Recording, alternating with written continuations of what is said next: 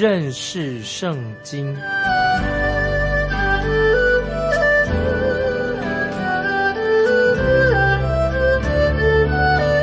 认识上帝的话，把上帝的话带到全世界。本节目是由认识圣经机构和环球广播电台联合制作，欢迎收听。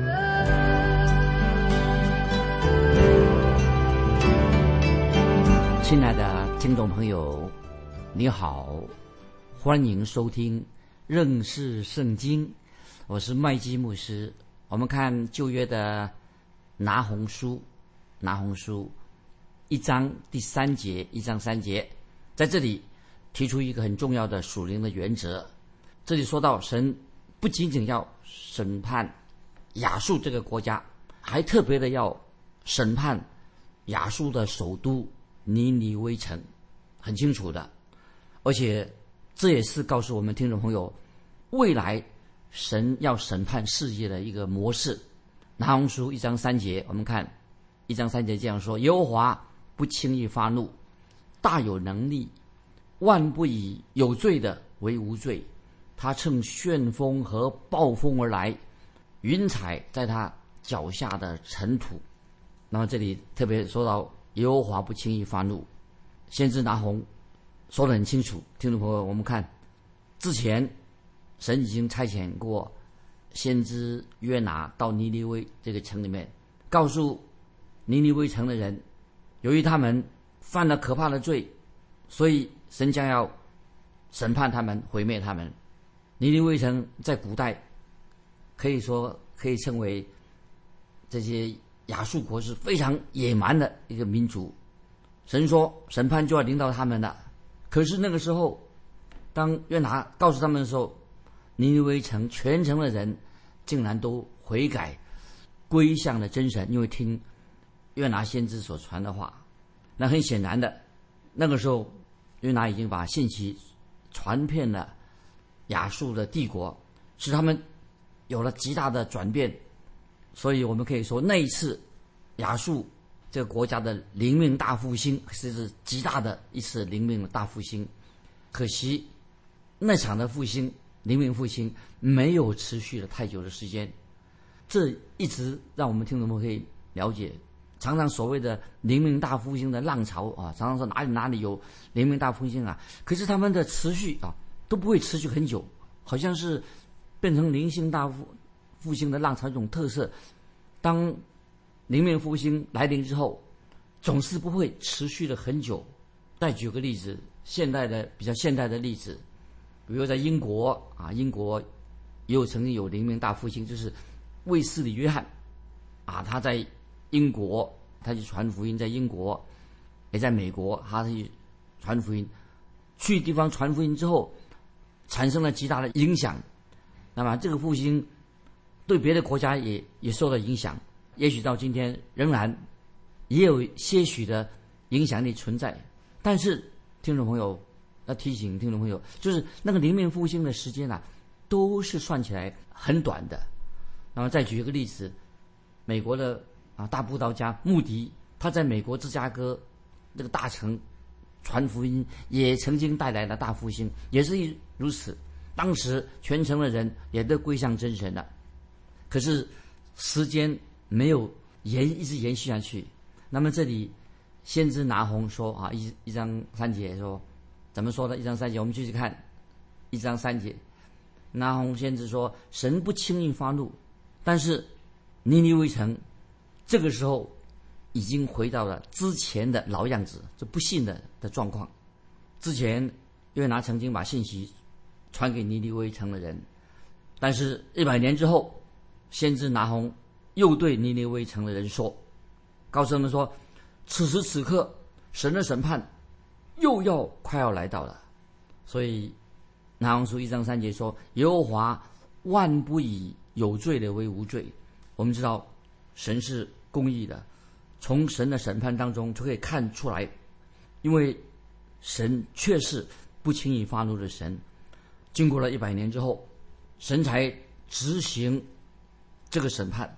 神这样做为什么要审判呢？因为神不能够让恶人能够逃脱神的审判，神一定会惩罚恶人啊！这是一个很确定的，除非人能够悔改，愿意悔改归向神。今天对今天的人也是说，神一定会必然惩罚恶人，除非人愿意回转归向真神，接受耶稣基督做他的救主，因为。救主耶稣基督，我们传福音，说明了主耶稣救主为我们罪人付上了罪的赎价，否则罪人他自己必须要承担为自己的罪受神审判。神不让任何人可以陶醉，因为神是公义的神，神是正直的神。感谢神，我们知道神的确是赦免人的过犯，但是。跟我们人的赦免，我们人也是啊，有时有这个争执的时候，有时候我们说啊，我原谅他好了。但是神的赦免跟人的赦免不一样。当有人得罪我们的时候，我们会对那个人说：“我原谅你。”那个人并不需要啊，或者说付上什么代价啊。我们自己可能说啊，我原谅你，那个人也不需要付出任何的代价。一般来说啊，我们请人原谅，可能大多数都是那鸡毛蒜皮的小事情啊，我们就饶恕了别人了。啊，别人饶恕我们的，当然有时候会有有些比较严重的事情，但是跟神的赦免不太一样。当神赦免人的时候，他的儿子耶稣基督就是付上罪罪的赎价啊，已经付出来了，要定十字架，流血舍命，上帝的儿子。我们知道神自己是宇宙的审判官，神是宇宙的创造者，神不仅仅的是他只是管理这个世界。神也是这个整个宇宙在道德上的一个统治者啊！神是神是主宰道德的统治者。神不像有些人啊，神这个审判官，神是做审判的神，他不是像一些今天的有的审判官啊，是很诡诈的。听众朋友要明白，我们没有办法任任何方法去贿赂神，让人可以轻易的啊啊可以逃脱自己的罪，不可能的。你不能这样说啊！你不能说，因为啊，他是某某的家，他是望族啊，某某的家族啊，或者他的父亲大有影响力，那么他能够将你摆平啊，你的罪，就说免了你的罪啊。你也不能说，因为啊，你钱很多，很富有啊，可以透过关系送钱给神这位审判官，不太可能的。但今天我们知道，很多的法院的审判官啊，要送钱，就请他轻，就轻判你，你根本不可能。用这些方式来左右啊神对人的审判，因为神必定要审判恶人，神必定要审判罪，因为圣经已经告诉我们说，人心坏到极处，人心坏到极处，谁能视透的？所以，我们今天我们人犯罪啊，不是说啊只有犯一点小罪，按照耶利米书十七章第九节啊，听众把这经文记起来，耶利米书。十七章十九节讲到人的堕落，人的犯罪，人心坏到极处，就是坏到极点啊！人已经坏到极处，谁能视透了？耶利米书十七章九节。那其实听众朋友啊，我们自己啊，也许并不真正了解到我们人这个罪孽有多么深啊！我们人的罪实在是啊，不晓得听众朋友因为这样的感觉，人活在这个罪孽当中，人的罪孽是很深的。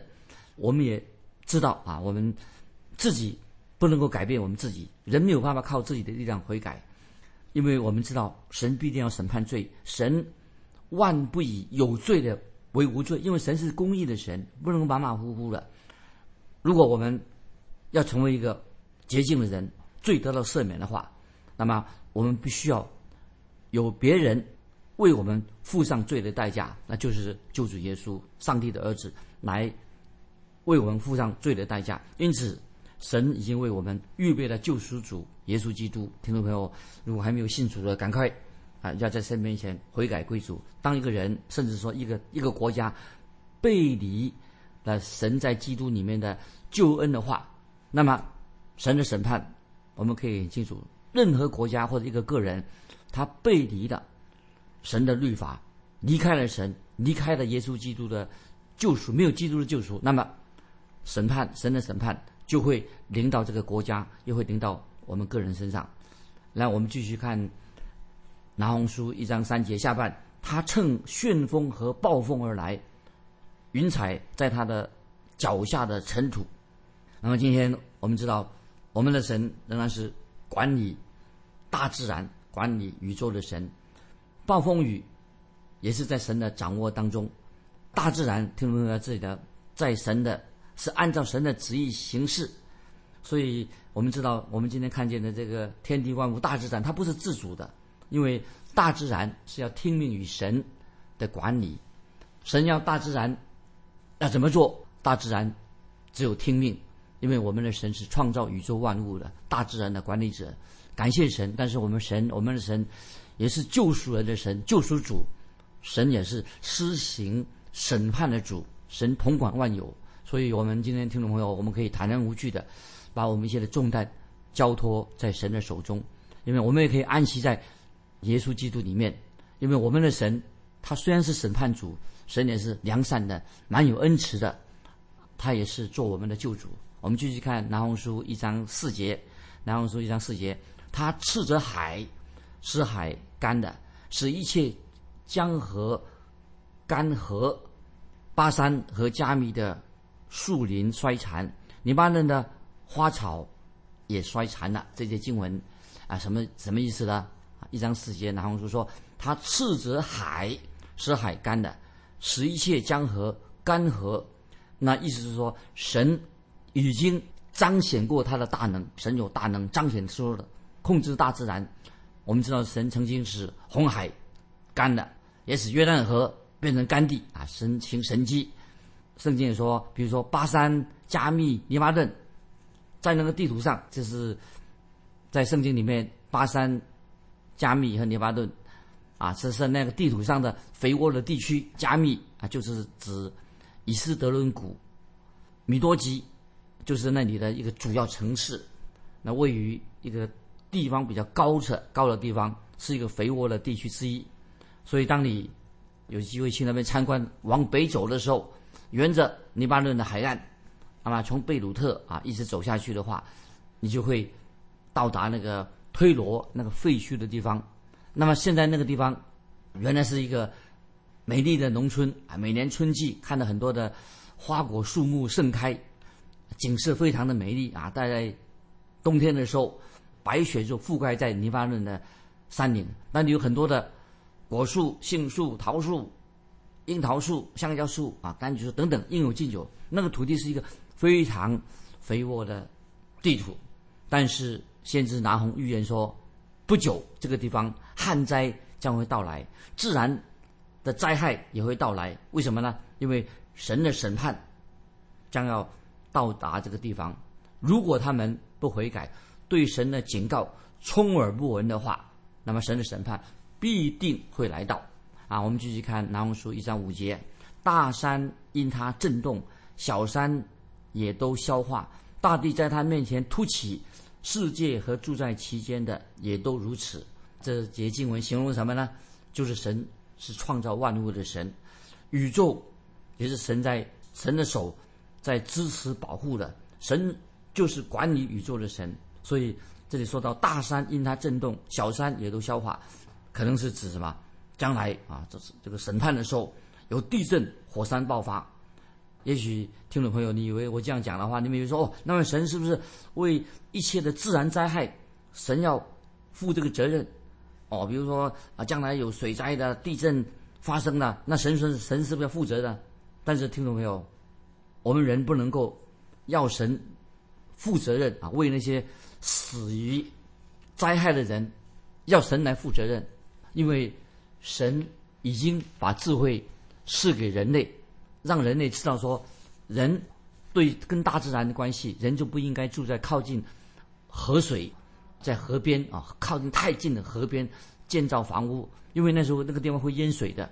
那么人也要很小心，不要把你的房屋。盖在那个地震断层的、有地震多的地方，要小心，不要盖在那个靠近啊这个地震这个断层带的地方，不要在那里盖房子，不然的话，如果地震来了，那么就会发生危险。或者当时我们看见啊，发现有人亲人死了，到时候，因为他住在那个地震区或者靠在有水灾的地方旁边，那么你不能说责怪神啊，哭诉抱怨说：“哎呀，神你怎么把我的亲人害死的？”神不必为啊，这是大自然的事情负责任，是我们人自己，因为有样有这样的智慧来负责这些，不单是人祸，也要天灾，人自己要负责任，不能够那个时候才。向神啊抱怨神说，向神哭诉抱怨神说，为什么啊我的亲人死掉了啊？是神是不是神把我们亲人害死的？神不必为这些天灾人祸要神来负责。其实听众朋友，你认为谁应该为这些天灾人祸负责？当然是我们人自己要去负责任啊！所以听众朋友这边提醒我们啊，那些危险的地区，你在危险的地区盖到房子。出了什么事情了？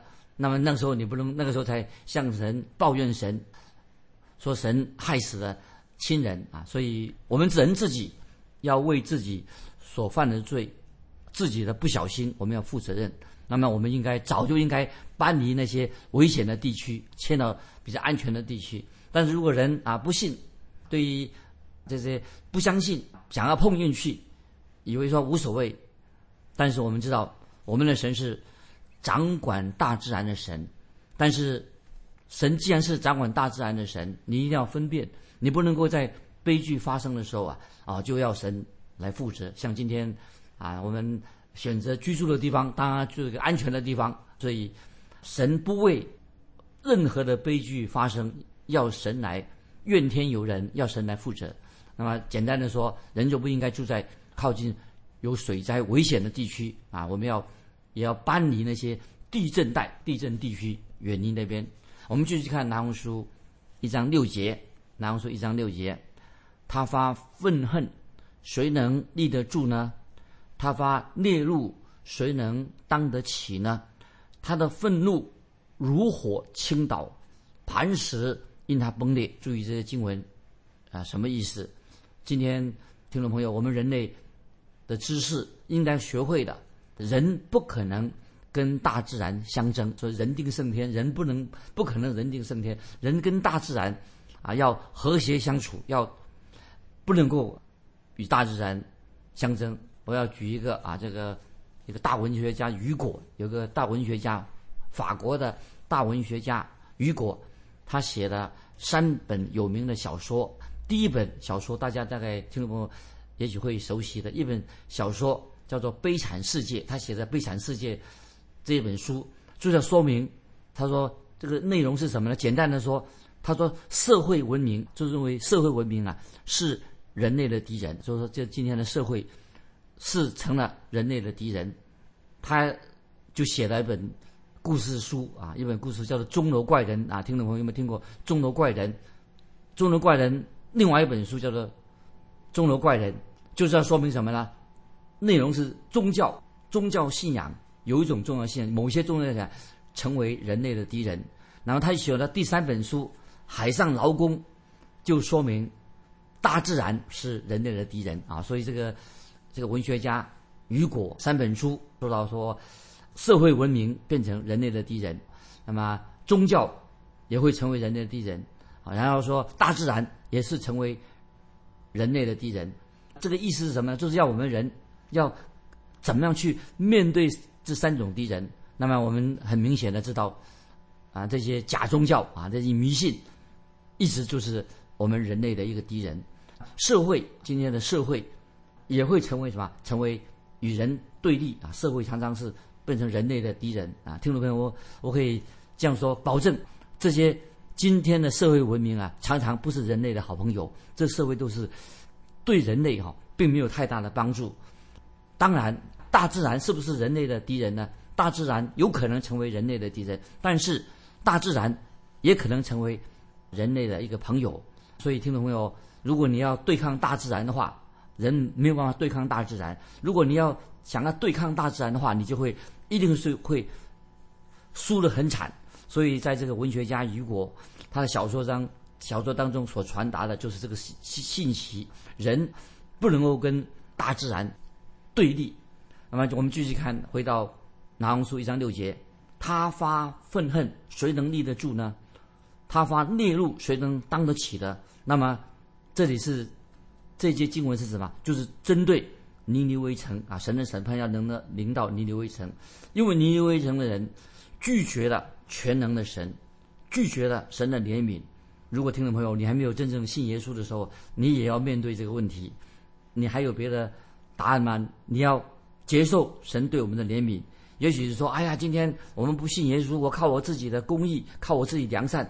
听众朋友，你认为靠我们自己，你能够站立在圣洁公义的神面前吗？因为神是极其厌恶人的罪恶，所以神必定要审判罪。你能够站立在一个圣洁的神面前吗？当然，我们知道没有人，人人都是罪人，在神的面前，我们只有承认我们是一个罪人，我们需要一位救主。然后，在英国有一位有名的文学家，这个叫做路易斯啊，C.S. 路易斯，英国的文学家，他说了一个很有趣的故事。那么，请听我注意，有个他怎么说呢？他说，这个故事是这样写的啊，说到有一辆游览的巴士啊，游览巴士，这个巴士从哪里出发的？从地狱。从地狱出发的，往天堂啊，去到了天堂。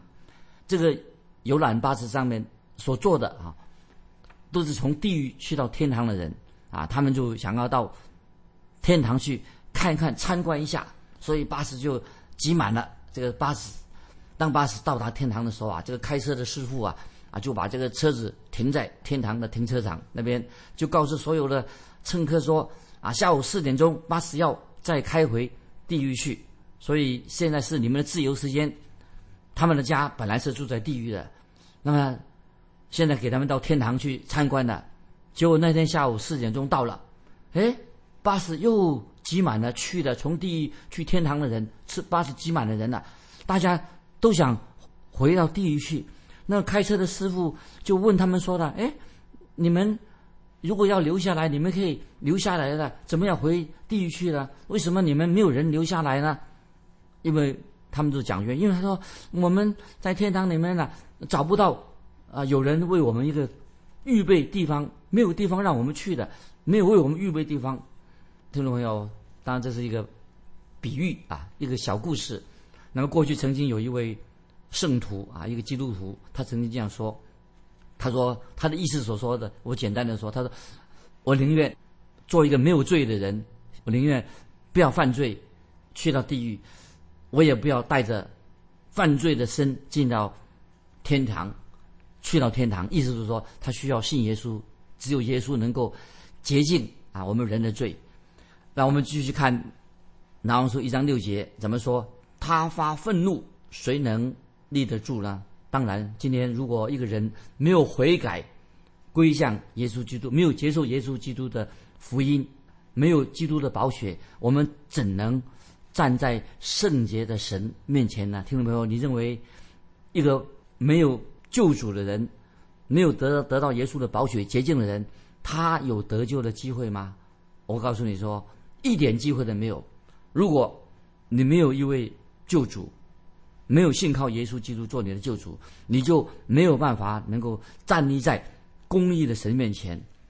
如果你能够站立在公义的神面前的时候，表示什么？你已经被公义的神接纳你的，也是说明说，因为你已经是归向耶稣基督，在基督里面的。那么，先知拿红在这里所提出来一个很清楚的一个重要的原则是什么呢？就说明神是一个公义的神，当然神也是个有怜悯的神，但是这位公义的神必然要审判人的罪，没有人可以逃罪，因为人世人都犯了罪。都要面对神的审判。如果今天有人说啊，神啊是个好先生，神不会审判人的罪，听众朋友，这就是大错特错了。因为神是一个公义的神，所以因为我们人根本上在我们人就是一个罪人，所以我们要人人都要面对神的审判。所以这里先知拿红已经告诉我们了，在这个拿红书里面也说明了神有。大的能力，但是神也是一个对义不义啊！神是针对神大发义怒，所以神是一个审判的神。所以神为了要让南国犹大的百姓安心，北国已经，美国以色列已经亡国了，神要让让南国的犹大那些百姓能够安心，让他们清楚的知道，当亚述帝国他们入侵的时候，派兵入侵的时候啊，神全能的神仍然能够保护他们啊，因为神是一位公义的神啊，公义的神，神也是一位良善的神，所以先知拿红就。提出提出一个警告，另外也是告诉犹大南国犹大的百姓，让他们放心放心，让他们知道说，当亚述人要侵犯他们国家的时候啊，全能的神必定会保护他们啊！这是拿红先知的信息，也是要叫南国犹大他们必须要悔改归向独一的真神。今天我们就分享到这里。那我要问听众朋友啊一个问题，盼望听众朋友啊来信分享你自己这样的看法。问题是什么呢？就是听众朋友，神为什么要审判罪人？这个问题是神为什么审判罪人？你认为神的审判是公平的吗？欢迎听众朋友你来信分享这个问题。神为什么要审判罪人？神的审判是公平的吗？啊，来信可以寄到。环球电台认识圣经麦基牧师收：“愿神祝福你，我们下次再见。”